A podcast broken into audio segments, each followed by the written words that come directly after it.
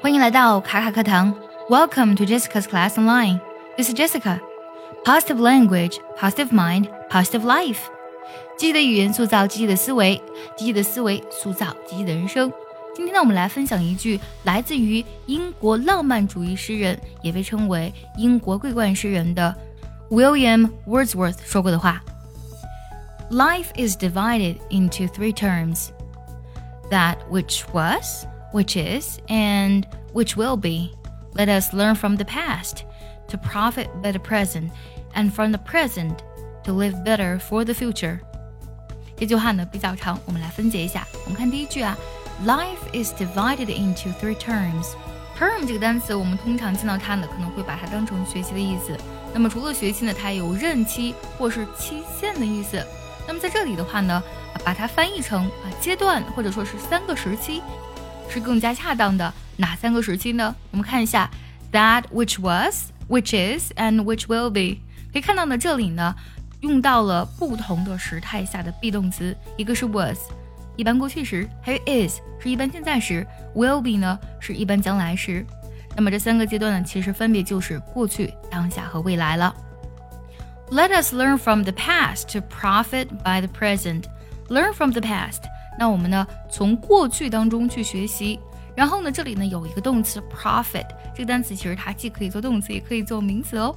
那么，比如说他们的利润减少了百分之三十，就可以用它的名词形式：Their profits has fallen by thirty percent。他们的利润减少了百分之三十。这里呢，我们原句中呢，profit 用到的是一个动词。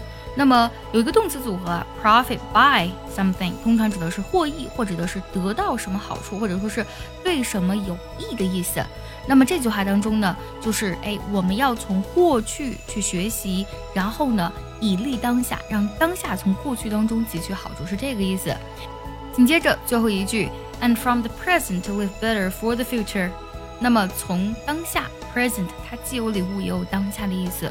那么当下呢，我们去思考，然后呢，让未来变得更好。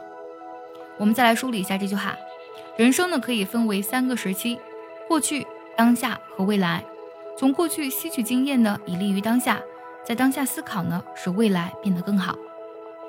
Life is divided into three terms: that which was, which is, and which will be. Let us learn from the past to profit by the present, and from the present to live better for the future. 想要专项练习呢，并且和小伙伴们在群里一起打卡练习呢，可以微信搜索“卡卡课堂”，加入我们早餐英语的会员课程哦。接下来呢，我来慢慢读一下这句话，大家注意一下当中的发音技巧。Life is divided into three terms: that which was, which is, and which will be. Let us learn from the past to profit by the present, and from the present to live better for the future. 最后我们来看一下该怎么来断句呢？Life is divided into three terms that which was, which is, and which will be. Let us learn from the past to profit by the present, and from the present to live better for the future.